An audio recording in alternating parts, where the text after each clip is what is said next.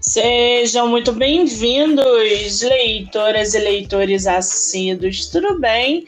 Eu me chamo Monique Machado e começo agora do livro Não Me Livro.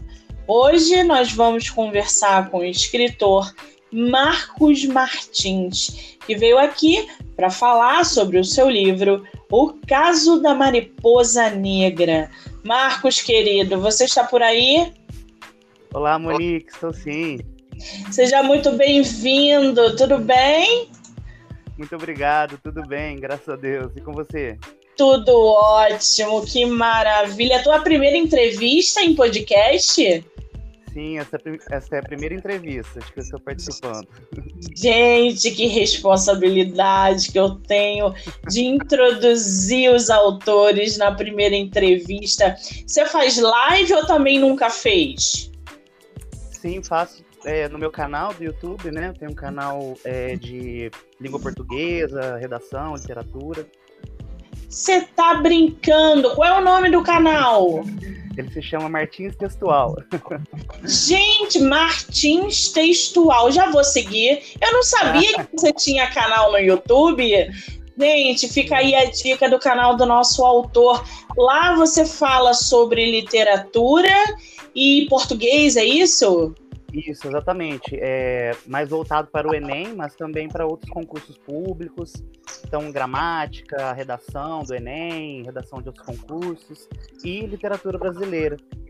Eu tô chocada. Você dá aula de, de para vestibulando?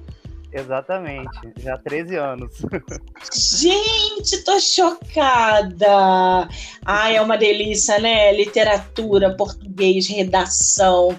É uma área que eu amo de paixão. Você já dá aula para garotada há 13 anos, é isso? 13 anos, exatamente. Que maravilha! Fica aí, gente, a dica do canal do nosso escritor, que também é professor de vestibulando. Gente, que maravilha. É uma responsabilidade, né? No Brasil Mais, atual nossa. é uma responsabilidade. Sim, sim, nós trabalhamos com sonhos, né? Então é algo assim muito sensível, muito importante. Meu Deus, isso levanta uma, uma questão muito boa. Eu, eu ia entrar nessa pergunta mais para frente, mas já que eu fui surpreendida por essa revelação, gente, porque eu não sabia. Ô, ô Marcos, como é que você vê essa garotada, essa juventude, essa geração é, é, lidando com literatura brasileira? Você acha que eles têm essa conexão, por exemplo, com Machado de Assis, José de Alencar, Guimarães, ou eles fazem realmente por obrigação por uma prova de Enem, um vestibular? Como é que você vê essa relação da geração atual com a literatura brasileira? Então, Monique, nesses 13 anos aí que eu tenho dado aula também de literatura brasileira, né? Eu vejo que é, existe realmente essa, esse distanciamento dos jovens com a literatura canônica, né? Mas é, eu acredito que seja papel também do professor de literatura introduzir isso, não de uma forma é, é, cobrando isso deles, né? Mas mostrando para eles que existem outros vieses, outras formas de enxergar o mundo além de, desses, né, das literaturas de best-seller, né? De que eles estão acostumados aí. Então, acredito que seja muito também do, do modo como nós, o professor dentro da sala de aula, vai abordar isso com eles, né? De uma forma de obrigação, acredito que isso afasta mais do que gera interesse. Você acha que o vocabulário, por exemplo, distancia os adolescentes da literatura clássica? Também o vocabulário, mas eu acredito que seja muito mais essa questão do, uh, dessa nova geração, da, dessa é, dessa aproximação com as novas tecnologias, que eles já nascem né, com as novas tecnologias. Então, às vezes, a gente quer introduzir algo que já é de gerações passadas, né, de uma forma, né, de uma metodologia ultrapassada. Então, isso às vezes gera esse bloqueio, né? Porque eles estão acostumados com coisas muito rápidas, né? Tudo tem que ser muito rápido. Então, até eles entenderem o que, é um quiçá da vida, o que, é um. Né? Essas palavras assim mais de antigamente, né? Então, é, gera esse desinteresse às vezes. Ah, é verdade. É, eu estava assistindo outro dia uma live e uma entrevistadora estava perguntando, levantando, né, esse esse tema de que, ah, será que se a gente pegasse livros clássicos e refizéssemos uma edição atual, mudando o vocabulário, tirando um pouco, modificando a estrutura do vocabulário, essa garotada ia querer acessar mais esses livros? Eu, eu não acho que seja válido, eu acho que aquele vocabulário da época de Machado, de José de Alencar, de Guimarães, enfim, de tantos outros, ele tem que ser conservado. Ali existem é, uma, uma, uma dinâmica diferente, agregadora, evidentemente, alguns temas precisariam ser remo, é, remodelados, né? Porque a gente vê em, em alguns livros é, assuntos como abusos emocionais e psicológicos sendo explorados, então isso na geração atual deveria ser um pouco mais modelado, é, exposto de uma outra forma, mas não mudar o vocabulário, eu acho que tudo tem o seu tempo. Daqui a 50 anos, os livros que estão chegando atualmente agora, né, é, é, é vão precisar ser remodelados também, e assim consecutivamente. Então, é, é, bom, sabe, a gente perguntar isso para professor de português que trabalha com isso, porque ele está de frente com a garotada. Ninguém é. melhor do que eles para é, explicar isso para gente. É. Agora, Marcos, me diz uma coisa: você mora em qual estado do Brasil? Então, Monique, eu sou de Minas Gerais, tá? De um município de 14 mil habitantes, chama Caldas, lá no sul de Minas mas eu só fiquei em Caldas até os meus 18 anos. Depois eu saí, fui para Alfenas fazer letras, né, na Universidade Federal de Alfenas. Depois eu fui fazer engenharia florestal no Rio de Janeiro, na UFRJ. Depois fiz ciências biológicas por lá, aí fui para Bahia trabalhar e agora eu estou em Madrid. Você está em Madrid? Do outro lado do oceano. Gente, mas é uma caixinha de surpresa nossa escritora. Bom, eu, eu, eu, quero te dizer que de onde você vem, que é de Minas, é, é uma terra maravilhosa. Eu sou apaixonada por Minas. Eu tenho vontade de largar tudo para ir embora para Minas, viver de pão de queijo e cachaça, gente. É muito lindo mesmo. Eu sou suspeito para falar. Eu amo muito minha terrinha. É muito bom, né? Agora Agora Madrid já é outro patamar, né, gente? Vamos combinar?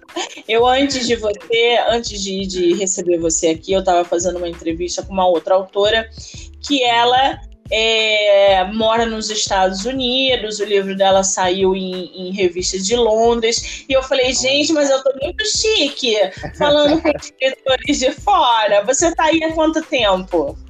É, eu estou aqui para estudar, né? Eu ganhei uma bolsa de estudos aqui é, em administração e finanças, uma área completamente diferente, né? Mas é, aí eu estou aqui há dois meses, o curso começa amanhã, inclusive, e aí eu vou ficar dois anos estudando aqui. Que maravilha! Muito sucesso nessa tua trajetória, Obrigado. querido. Eu vim morar, vim morar com meu namorado, né? Tanto tempo já distante. Delícia! Eu tô útil com agradável, tá tudo certo. É Agora, Marcos, me diz uma coisa. Eu tô aqui com a capa do teu livro, com a sinopse.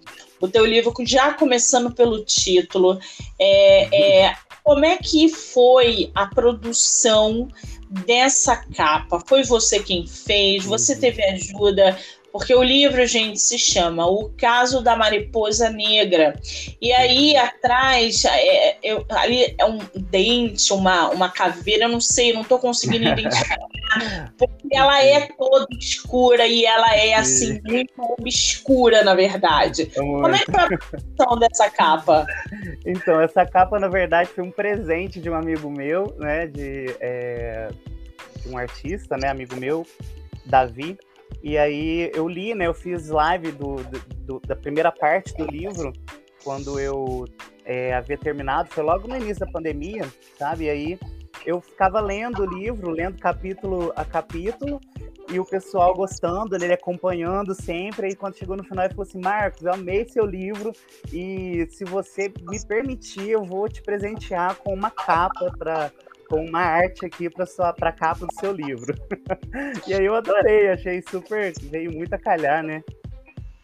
Quem, quem tem amigo tem tudo, né, gente? Vamos combinar? é verdade. E aí é uma mariposa, né? Uma mariposa, e junto com a mariposa, ela tá transmutada com a caveira. Ah, agora eu, tô, agora eu tô identificando. Da onde que veio esse título? O caso da mariposa negra. É, então, a mariposa negra, ela é uma coleóptera, né? Uh, ali parente da borboleta. E as pessoas, elas têm muita... É, tem um misticismo em volta da mariposa negra, né? Dizem que ela traz mal agouro quando ela entra na casa. Eu sempre escutava isso da minha avó, né, da minha mãe também. Então ficava muito com essa questão assim das superstições.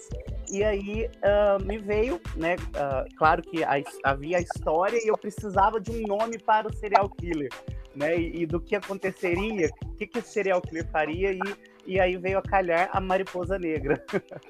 Que maravilha! Só para levar os leitores aí um pouco mais de informação sobre a sua, a sua história, eu posso ler um trechinho da sinopse do livro? Claro, claro por favor. Gente, eu vou ler para vocês um trechinho da sinopse, O Caso da Mariposa Negra, do autor Marcos Martins. Reza a lenda que se uma mariposa negra entrar em sua casa durante a noite, algo de muito inusitado e que sal obscuro estará prestes a lhe acontecer. No cotidiano da vida dos estudantes da Universidade Federal Rural do Rio de Janeiro, mais conhecida como Rural do Rio, ou um crime bárbaro para eu tô. Ô, ô, ô, Marcos, eu tô escutando minha voz. Tem alguma coisa que tu fez aí que mudou? Será que é, Vê se não é o volume.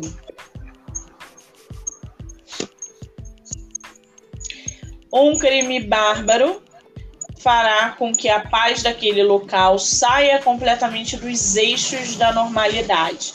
Na tentativa de conter o escândalo iminente, melhorou, seja pela preservação da imagem institucional, seja por interesse próprio, Elizabeth, a vice-reitora, será o grande pivô no decorrer dos demais crimes em série acontecer por ali. Gente, essa sinopse, a gente tem que falar sobre um monte de coisas nessa sinopse. Quem te ajudou a fazer essa sinopse? Né? Fui eu mesmo. Foi na mesma hora que eu terminei o livro, já fiz a sinopse. Não, a sinopse está perfeita. É, é isso. Você deu informações úteis que aguça, é, é, aguçam a curiosidade do, do leitor. Só que, primeiro, eu sou do Rio de Janeiro, eu conheço a universidade que você citou, e ela, gente, a Universidade Federal Rural, ela fica num lugar extremamente assim, longe de tudo. É, é, é a cidade fantasma que a gente, é, a gente fala, porque ela é, ela é muito longe. É tipo depois de Cabo Sul, eu acho, não é, Marcos? É, ela é ao lado de Nova Iguaçu um, ali para aqueles lados, sabe, Itaguaí.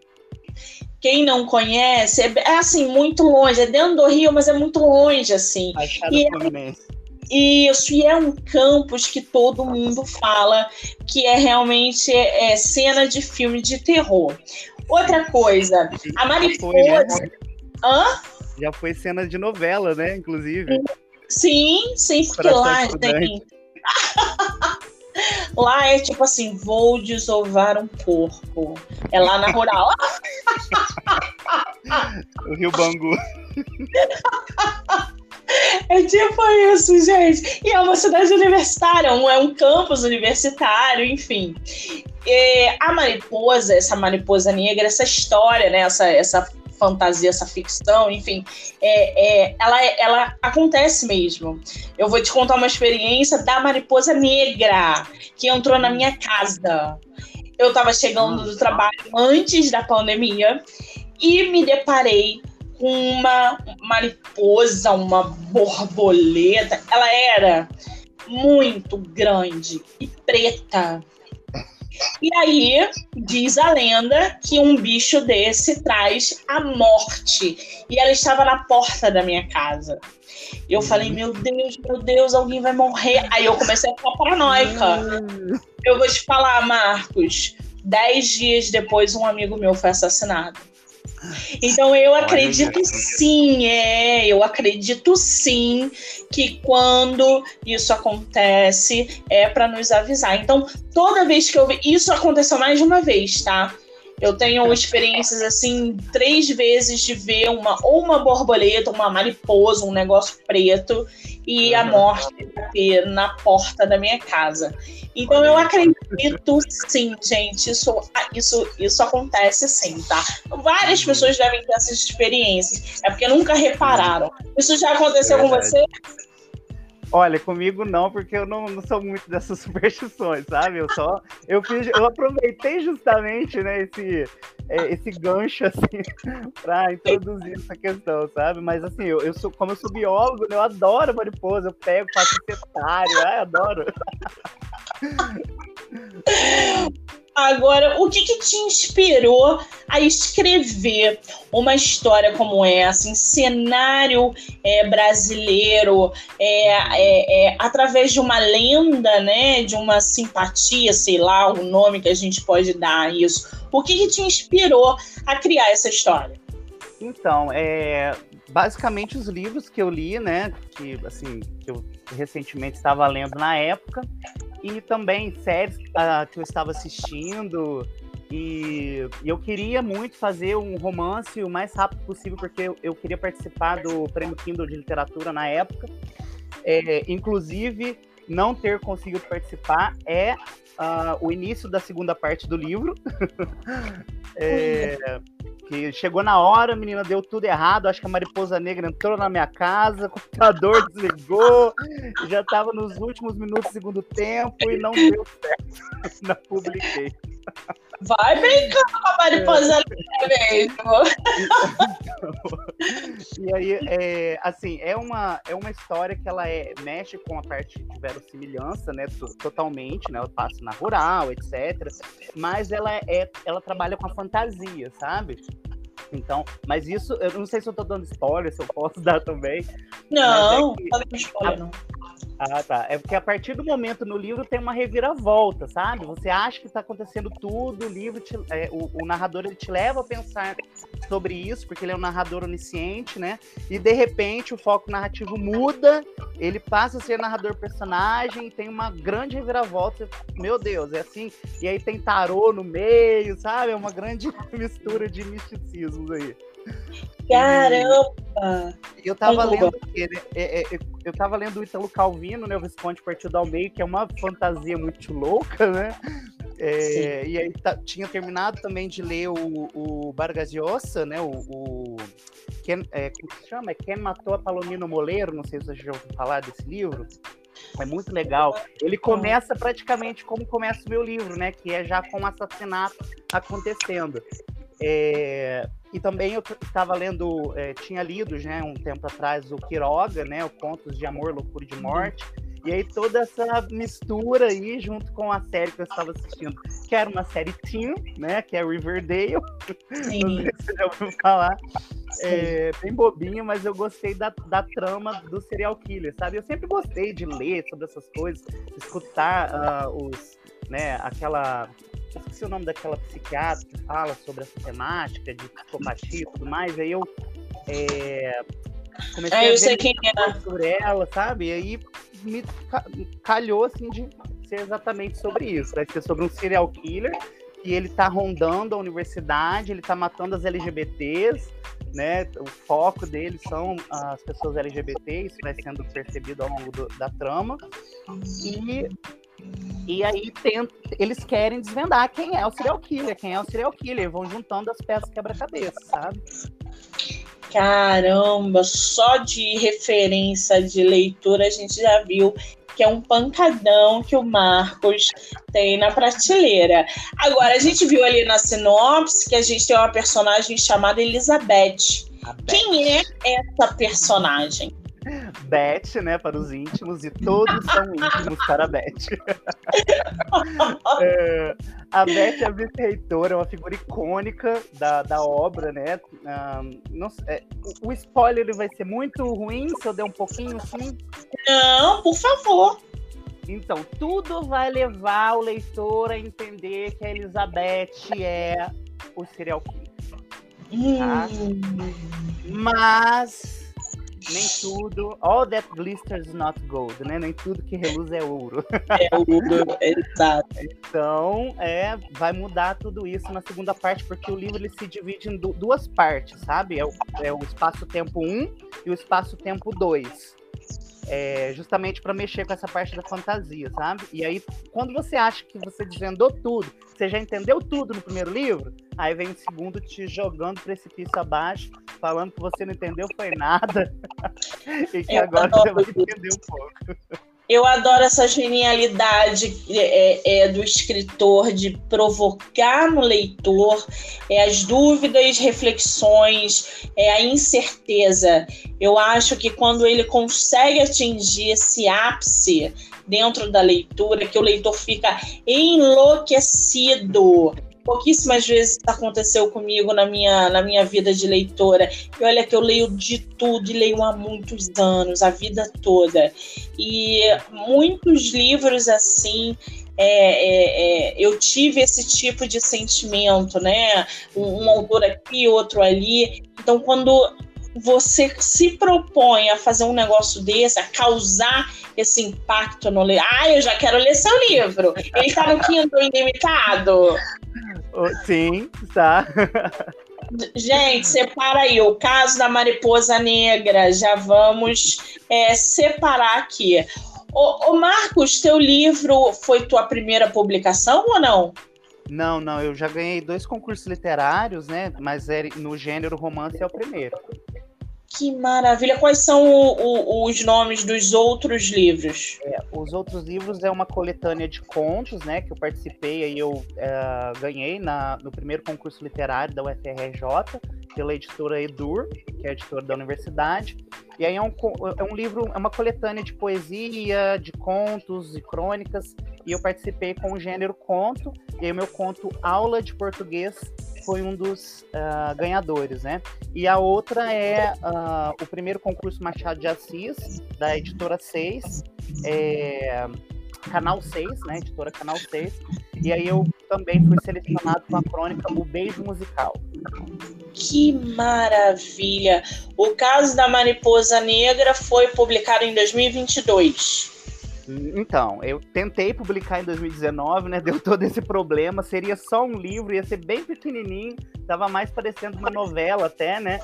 E aí eu falei assim: não, já que não deu, então vamos continuar isso daqui. Não acabou, tem muita coisa para preencher aqui. Aí eu refiz e fiz a segunda parte, tem mais de 300 páginas agora. E aí eu fui publicar agora em 2022. Muito bem. Você vai. É, ele é publicação independente ou é por editora? Não, publicação independente. Publicação independente. Você gosta desse, desse caminho da publicação independente? Ou para o segundo volume você quer fazer por editora? como, como que está sendo essa experiência de publicação independente? Olha, eu é, até tentei publicar por uma editora, né, uh, o Sexo da Palavra, mas eles estão até hoje, eles deram o primeiro aval da. Não sei nem se podia falar o nome, né? Mas enfim, eles deram o primeiro aval sobre a publicação, eles queriam muito o primeiro livro, mas aí eu não queria mais só aquela parte, e fui fazer o segundo, aí eles falaram que tinha que fazer outra avaliação, e aí não sei o que, começaram a enrolar demais. Eu falei assim: ah, quer saber? Eu vou publicar agora porque eu quero publicar logo isso daqui. e aí fui e publiquei. E eu também acho que dá maior, como diz, né, independente, dá maior autonomia pro autor, né?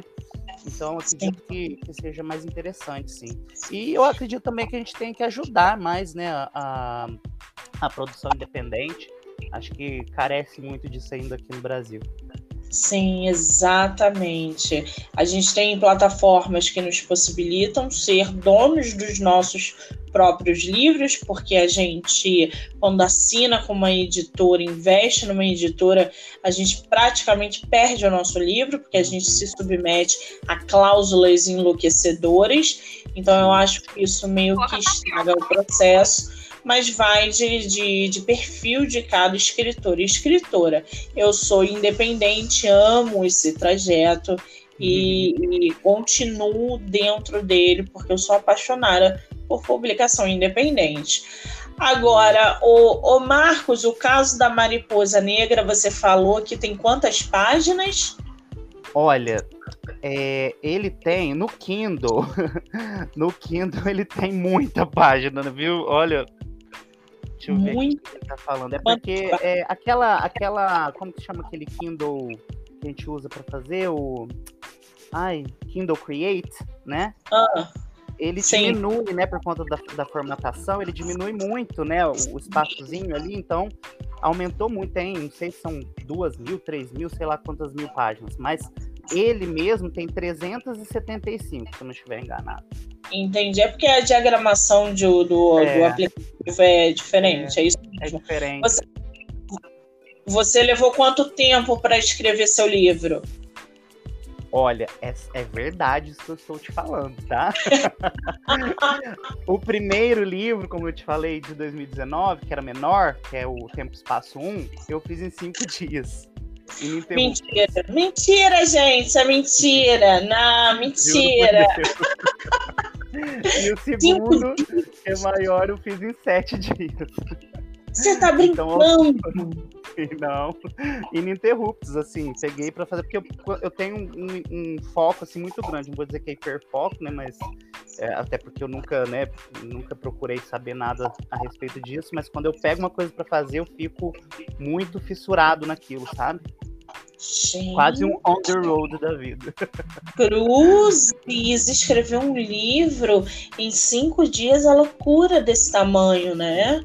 Não, Cara... o mais engraçado é que eu tinha um leitor beta, meu amigo Thiago, que morou comigo no alojamento, né? Ele era o meu leitor beta, porque eu terminava o capítulo e enviava pra ele, tia, e aí, o que, que você acha? Tá legal, não sei o quê. E ele ficava falando, nossa, eu quero saber o próximo, não sei o quê. Ai, o que, que vai acontecer para ele? Foi praticamente uma literatura de folhetim, que ele recebia todo dia.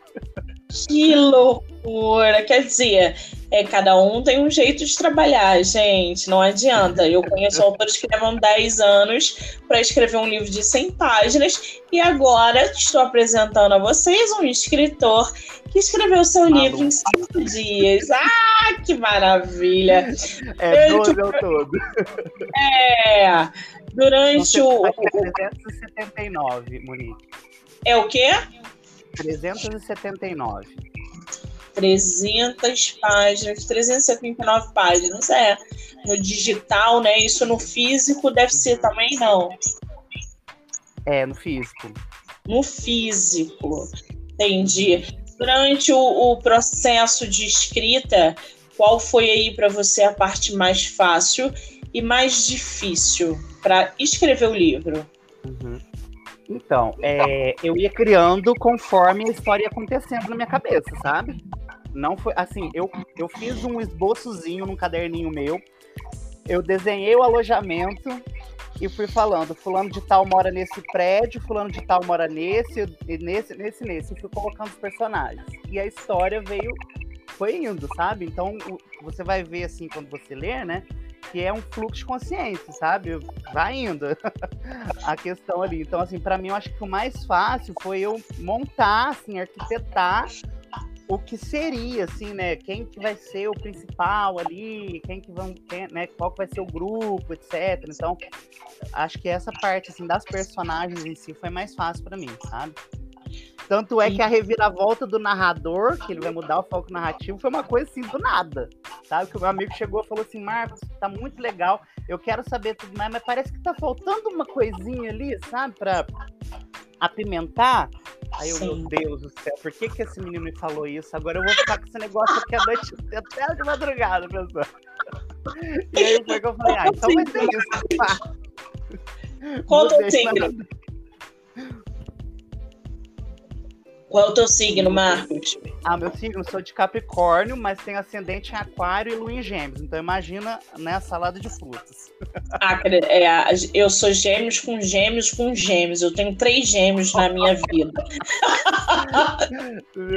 eu sou o cão chupando manga, mas... É a geminiana legítima, né? Loucura. Tem dias que eu quero cortar os pulsos porque eu não tô me aguentando, entendeu? De tanta bipolaridade, gente. É uma loucura. Assim. É, muita, é muita criatividade. Esse seu lado criativo de, de, de produzir, de não sei o quê, é, horas atrás de horas, isso com uhum. certeza é característica de gêmeos. Mas essa sua perfeição, essa sua obsessão não é de gêmeos, não, porque eu não sou assim. não é obsessivo. É o Capricórnio doido. É o Capricórnio, é verdade. Que loucura. Não, você precisa te ver, menina. Quando eu encontrei erros gramaticais no texto, aí que eu fiquei louco. Meu Deus, socorro, erro. Tará. Daí vai a louca lá republicar o é. negócio. É, isso aí não é gêmeo, não, que os gêmeos ele passa batido, é, ele não quer nem saber. Isso aí é de Capricórnio mesmo. Agora, o, o Marcos me diz uma coisa: durante o processo de escrita, é, não só desse livro, mas do, dos outros, você passou pelo famoso bloqueio criativo ou não? Passei pelo bloqueio de um livro para o outro. Passei, olha só, foi em 2019 e, e agora em 2022 que eu fui fazer o outro, né? Então foi é. todo esse tempo aí da pandemia que eu fiquei num hiato tremendo, sabe? Eu também tenho, eu escrevo poemas, né, e tudo mais, e, e eu tenho uma página no Facebook que chama Sombra do Olimpo. Lá eu publico minha, minhas crônicas, né, alguns contos e poemas. E aí você vai ver meu último poema, sei lá quando foi, anos atrás, sabe? Essa, essa parte poética eu acho que ficou um pouquinho ali antes da pandemia. Parou por ali. Você, você na tua família tem alguém que escreve ou é só você? Não, eu sou o primeiro, assim, nessa, nessa pegada assim, de querer você né, saiba, né? Escritor, sim. Minha mãe é, é, ela gosta muito, ela sempre gostou, mas ela, ela gosta muito de ler livros espíritas, sabe? Sim. É, e aí isso também puxou, tá? Porque na, nessa história tem muito dessa pegada mística, sabe? É, tem muito espiritismo envolvido, e aí no final. Bom, enfim. Muita coisa pra gente aproveitar durante a leitura. Eu ia te perguntar exatamente sobre a sua relação com a leitura. Você é aquele escritor que consome livros é, é, um atrás do outro, você é aquele escritor que não lê muito. Como é que é a tua relação? Com a leitura? Olha, Monique, quando eu era novo, né? É, minha mãe brigava comigo porque eu detestava ler. Nossa, eu era assim, nossa, eu amava a língua portuguesa, a gramática. Na hora que chegava na literatura, eu ficava horrorizado. Eu, ai meu Deus, não tô entendendo nada do que eu tô falando. E aquelas, né, igual você falou, a, a, o vocabulário erudito, difícil, não tava entendendo nada. Tinha que fazer aqueles trabalhos de cantinho de leitura, detestava aquilo. Aí, menino, foi entrar no curso de letras, o negócio mudou, né? O negócio mudou completamente, porque ou você gosta ou você gosta, né? Aí, nossa, quando eu li Virginia Woolf aqui pra mim, nossa, quase é, maravilhosa. nesse dia. Maravilhosa, mas dificílima, né? É, é. Aquele não, livro não. Mrs. Dalloway me fez chorar. Eu quase chorei é, lágrimas de sangue. Porque, meu... nossa, eu, eu, falava assim, meu Deus, eu sou um analfabeto funcional, porque eu, tô, eu terminei de ler o livro, não entendi o livro. É. Aí que eu fui depois pesquisar sobre o livro, entender o que era o fluxo de consciência, e aí eu reli o livro e entendi tudo, né? É, mas assim, é. eu, eu me tornei um leitor assíduo com o curso de letras, sabe? E aí eu fiquei louco, aí eu fiquei fissurado, né? Porque todo o salário que eu recebia, porque eu trabalhava desde a época, né, como professor. Eu comecei a dar aula no segundo período. E, e aí eu é, pegava o salário que eu recebia e ia comprar os livros baratinhos na banca, sabe? De 10, 15 reais, ia nos sebos. E hoje em dia eu tenho uma biblioteca, né, pessoal, assim, sou, é, é o meu tesouro, sabe? Que maravilha! E já que a gente está falando de leitura, o que, que você está lendo atualmente? Olha, atualmente eu estou lendo um livro aqui em espanhol, sabe?